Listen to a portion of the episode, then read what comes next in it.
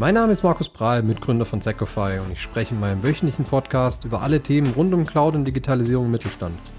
Mich interessiert vor allem die Erfahrung nach einem abgeschlossenen Projekt, aber natürlich auch, was sich gerade in der Cloud-Welt so tut. Und damit würde ich sagen, starten wir.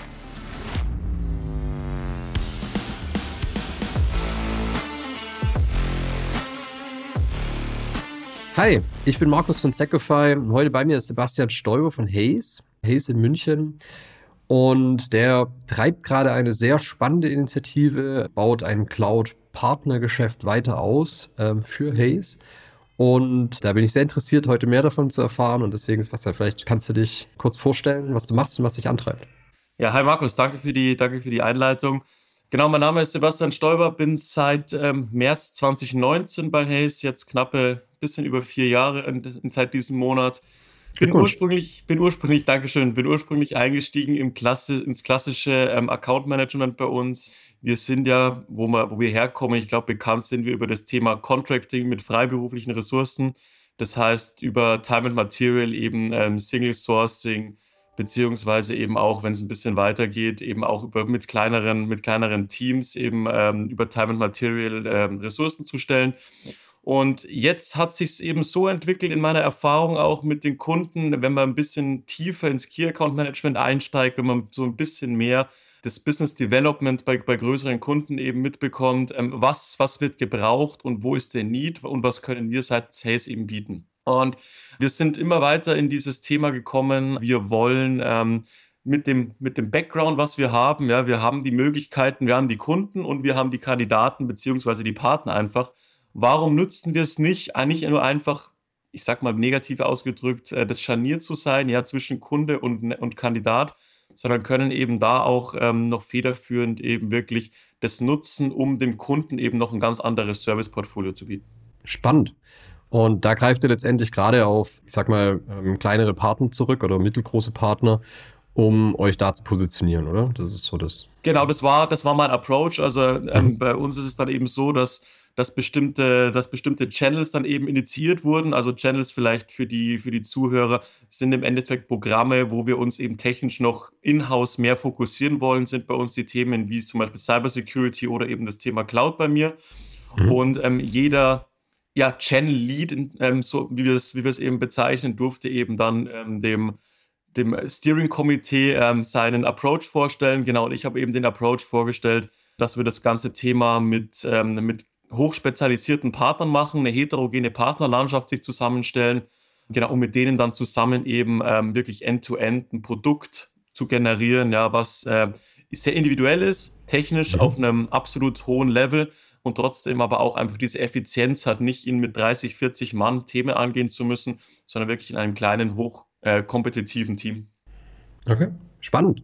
Aber jetzt sind wir aber schon fast schon ganz tief reingestartet und ich möchte eigentlich meine übliche erste Frage Bin ich noch schon zu weit, sorry. Na, alles gut, alles gut.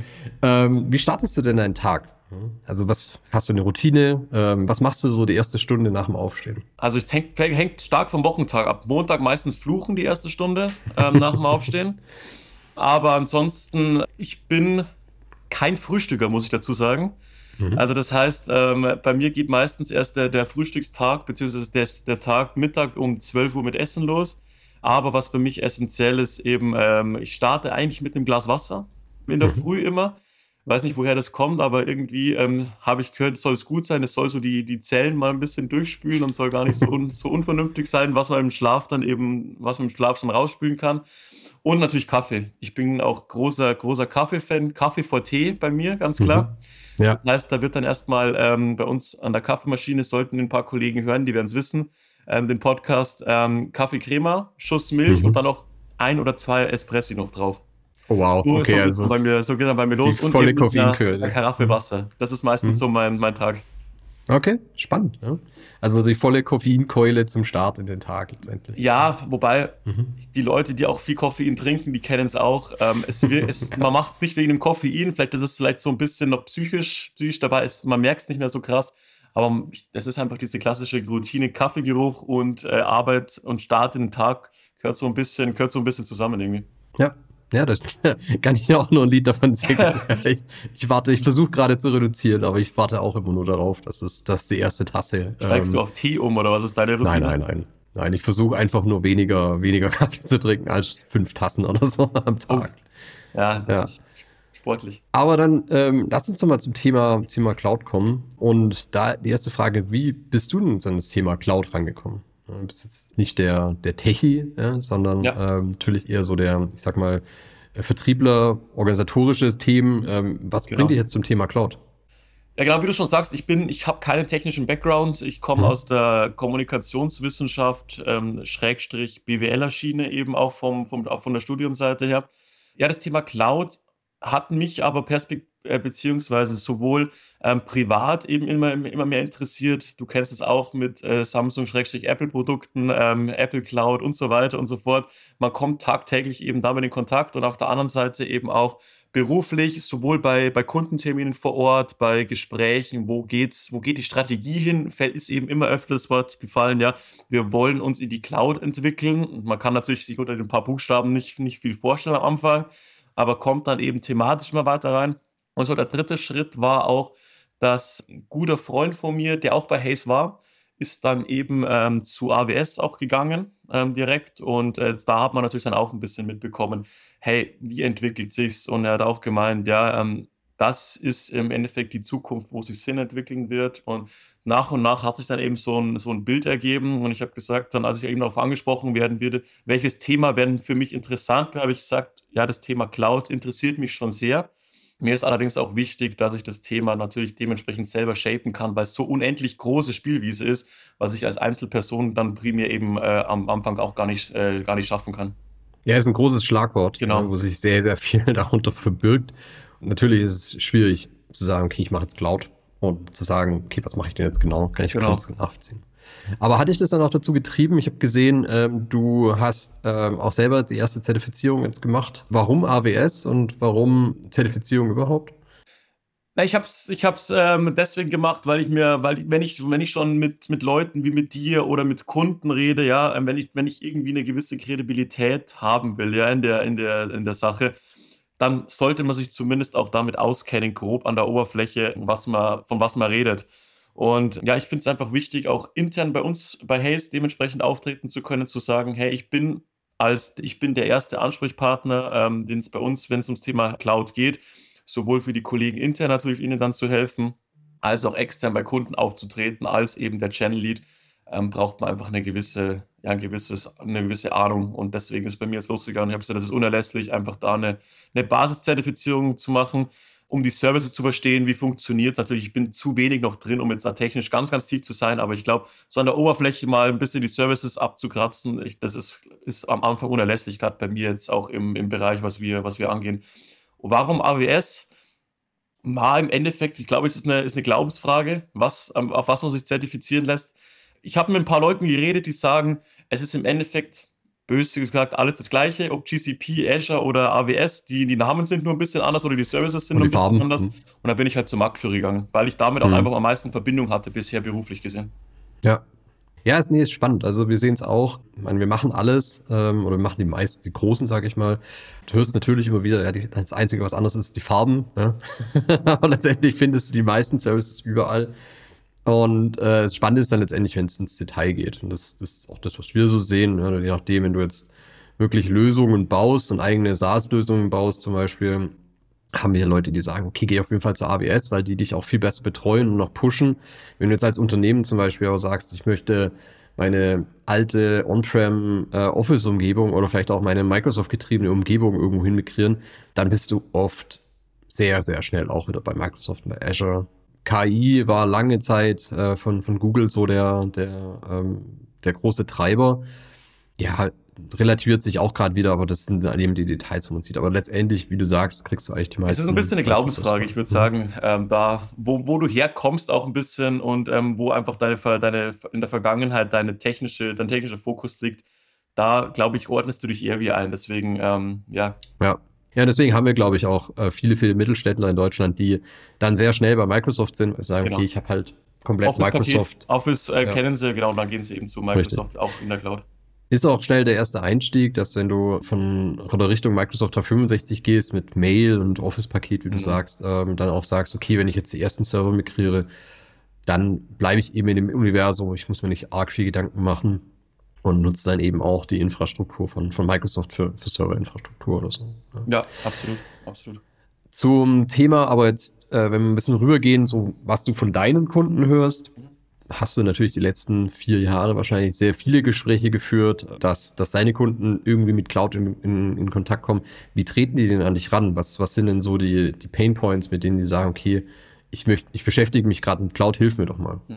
Vielleicht da kurz noch, ähm, um ein mhm. bisschen den größeren Bogen zu sparen, wir bei Hayes mhm. äh, in meinem Bereich ähm, sind eigentlich technologieübergreifend, also gar nicht nur Cloud äh, spezialisiert. Das heißt, also wir haben jetzt, ich habe jetzt die letzten vier Jahre nicht nur mit Cloud-Themen zu tun gehabt, eben, sondern auch wirklich mit äh, klassischer Software, Software-Development, SAP-Consulting-Themen, Projektmanagement-Themen, also strategisch wie operative Themen in der IT und dann eben auch das Thema Cloud. Also vielleicht um da nochmal den mhm. Bogen zu spannen, dass wir bei Hayes äh, thematisch Technologie und äh, ja, also technologieübergreifend äh, die ganzen Themen angehen. Zum Thema, zum Thema Cloud hat sich erst die letzten, die letzten Jahre wirklich, ähm, dass man gemerkt hat, diese, dieses Thema nimmt zu. Davor war es ganz klar so die R3 auf S4-Umstellung beim im SAP, was nach wie vor auch immer noch mit wahrscheinlich die meisten, die meisten äh, Projekte sind, die wir bei Kunden, ähm, beispielsweise bei mir jetzt eben im, äh, im Portfolio eben dann äh, staffen. Ja, Kunden äh, sind da, hängt immer davon ab, ähm, wie, wie hip beziehungsweise in welcher Branche das Unternehmen ist, würde ich es würd ganz klar ausdrücken.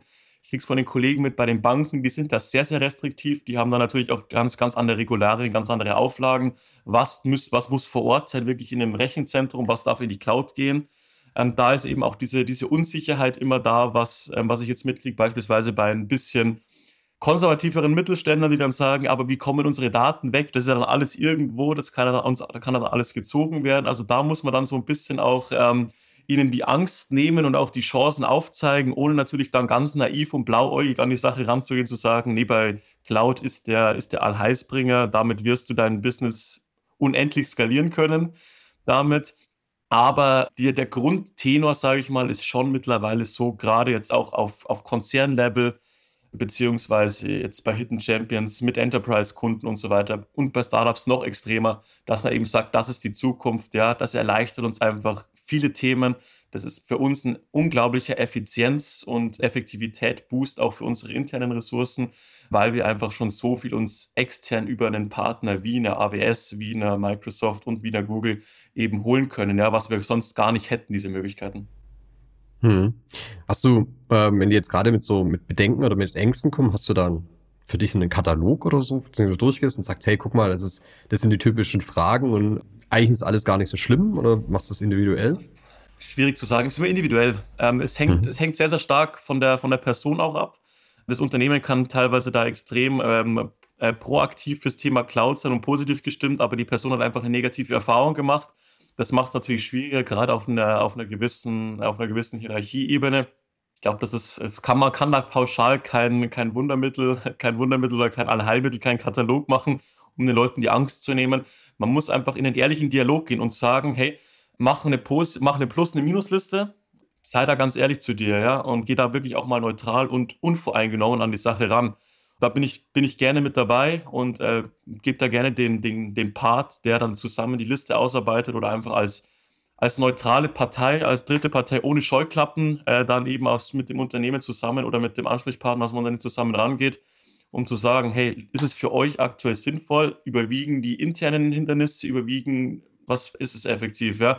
Bringt es für euer Business akut jetzt schon was oder ist es aktuell einfach nur, ähm, ist es perspektivisch interessant? Also da muss man sehr, sehr individuell rangehen und es gibt kein Allheilmittel, wie schon gesagt.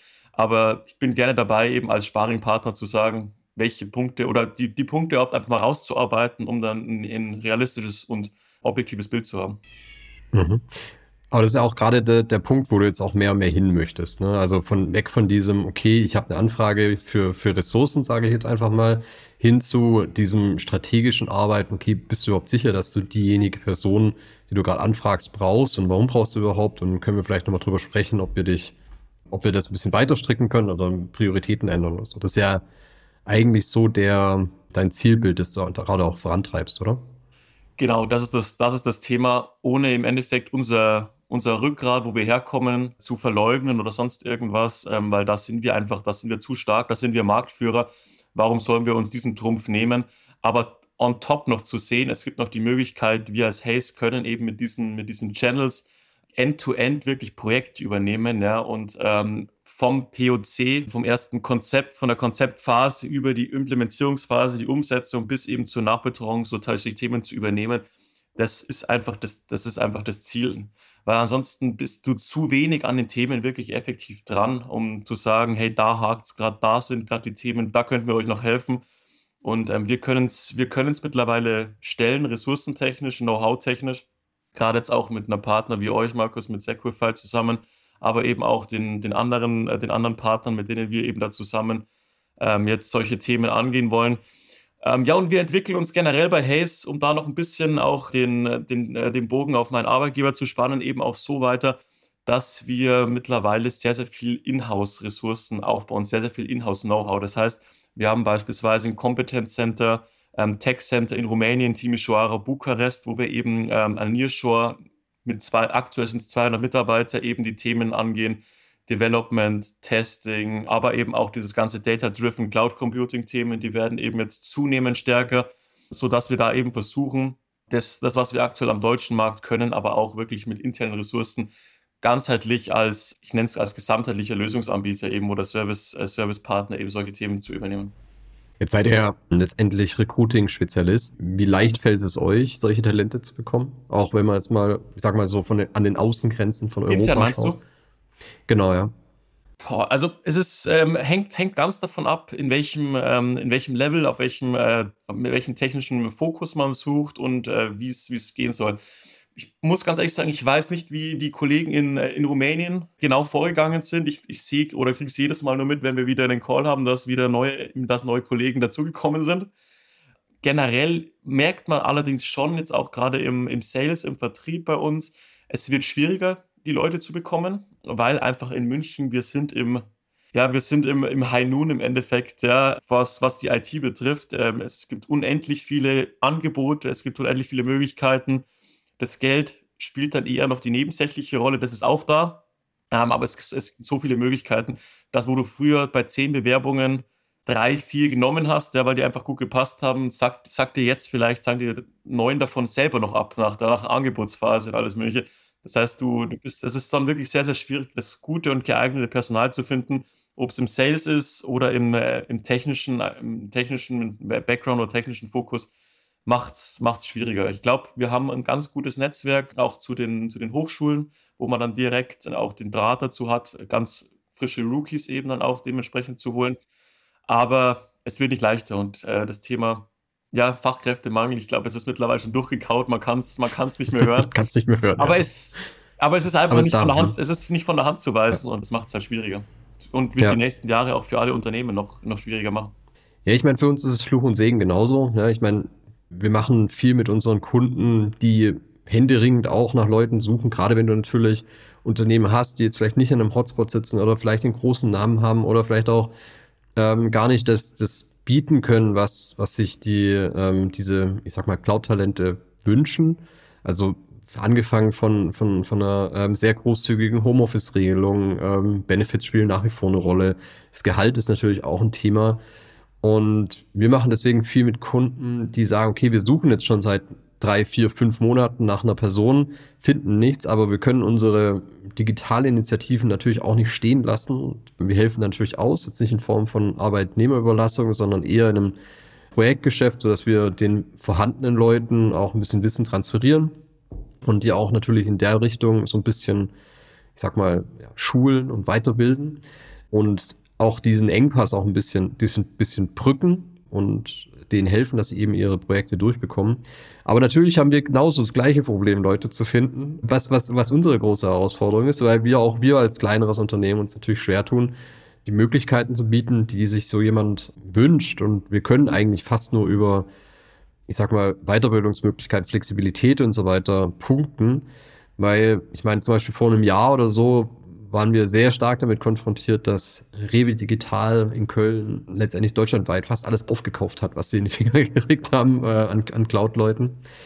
Und das ist die große Herausforderung. Und aber muss auch sagen, es kämpft jeder damit. Und ich meine, meine Erfahrung letztendlich, ich weiß nicht, wie es bei dir ist, Ich würde nicht warten, bis ich genug Personal habe, um die, um, um eine Digitalisierungsinitiativen zu starten, sondern ich würde dann eben versuchen zu brücken. Kann ich natürlich auch leicht sagen, weil ich äh, natürlich selber auch davon profitiere, aber darauf warten, dass ich genug Leute finde, ist, ist glaube ich, erst nicht der erste Schritt oder nicht der richtige Schritt. Wer es, also schafft und von den Zuhörern herzlichen Glückwunsch. Wer, wer sagt, okay, ich, ich kann die Leute, die ich brauche, kriege krieg ich immer vom Markt, da macht ihr einiges richtig. Ähm, scheinbar auch im ganzen äh, Employer Branding, dass ihr die Leute bekommt.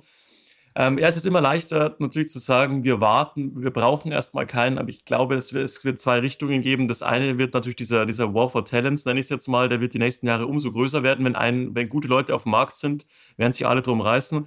Und das zweite ist, dass es, ähm, ich glaube, das ist für uns beide generell gut oder auch für die, für die Zuhörer, die jetzt eben in einem, in einem Consulting-Haus arbeiten, ähm, in, einem Cloud, in der Cloud-Beratung, wie auch immer, externe Partner werden zunehmen. Die Budgets für externe Partner werden größer werden. Es werden externe IT-Leistungen, externe Ressourcen, in welchem Konstrukt auch immer, werden immer mehr gefragt werden, aufgrund des fehlenden Know-hows im Unternehmen. Es, das, das, die IT entwickelt sich so viel weiter, wenn man überlegt, was früher gab es einen Systemadministrator, da gibt es einen Supporter und vielleicht einer, der die Website gemacht hat. Ja, das war's. Aber was mittlerweile alles für Möglichkeiten sind, es ist, man kann gar nicht alles abdecken in den modernen Unternehmen und deswegen muss man eben schauen, wie, ähm, wie skaliere ich intern, extern und ich, ich denke, dass der externe Part immer weiter zunimmt, weil, weil die IT immer mehr spezialisierter wird und man kann alles intern gar nicht mehr abdecken. Also das ist, glaube ich, schon ein realistischer, ein realistischer Ausblick auch in die Zukunft. Ja, denke ich auch. Also bei mir sind es zwei Themen. Zum einen ist es, dass du als, gerade als Mittelständler vielleicht auch, gar nicht die Möglichkeit hast, so viele Leute in die IT intern zu stecken. Ja, das ist finanziell ja. nicht möglich. Das ist das, das Geld gar nicht da. Der Headcount, auch, der, der Headcount ja. wird nicht freigegeben, das Geld ist nicht da, ja. ist ja auch logisch.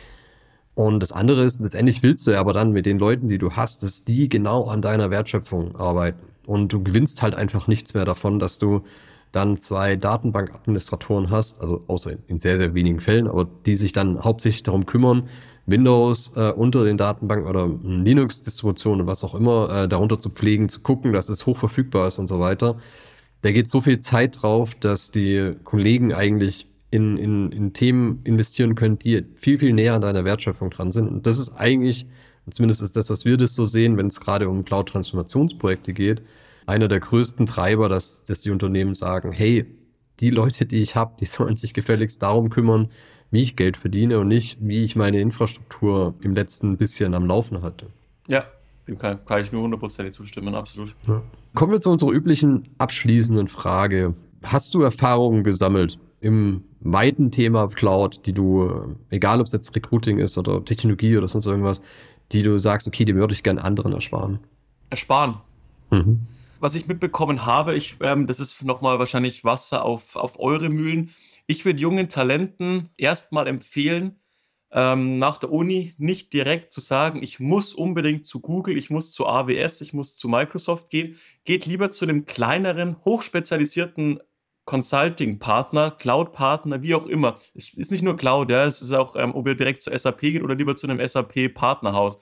Ähm, ihr seid viel, viel mehr involviert in Projekte bei, bei, bei, kleineren, bei kleineren Partnern, bei kleineren Beratungen, wie jetzt bei Markus und Sacrify und ähm, habt, kriegt viel mehr mit von den ganzen Themen. Ja? Ihr werdet viel, besser in der Tiefe ausgebildet. Ihr seid nicht nur so ein Mini-Zahnrädchen, ja, sondern ihr seid wirklich aktiv ähm, an den Themen beteiligt. Ihr kriegt Verantwortung und ihr wächst damit schneller, als wenn ihr nur so als böse gesagt Generalist, der in einem Milliardenkonzern im, im Unternehmen seid. Ihr könnt danach immer noch in eine, in eine, größere Beratung gehen oder dann zu Google für einen Lebenslauf, sollte es, sollte es relevant sein. Aber ich würde eher den Weg wählen, erstmal über einen kleineren spezialisierten, eine kleinere spezialisierte Beratung gehen und dann eben äh, zu dem großen, zu dem großen Haus. Wenn man sich spezialisiert hat und nicht den Weg gehen, ich mache jetzt den Generalisten und will mich dann spezialisieren, finde ich den falschen Weg. Weiß nicht, wie du siehst, Markus. Ja.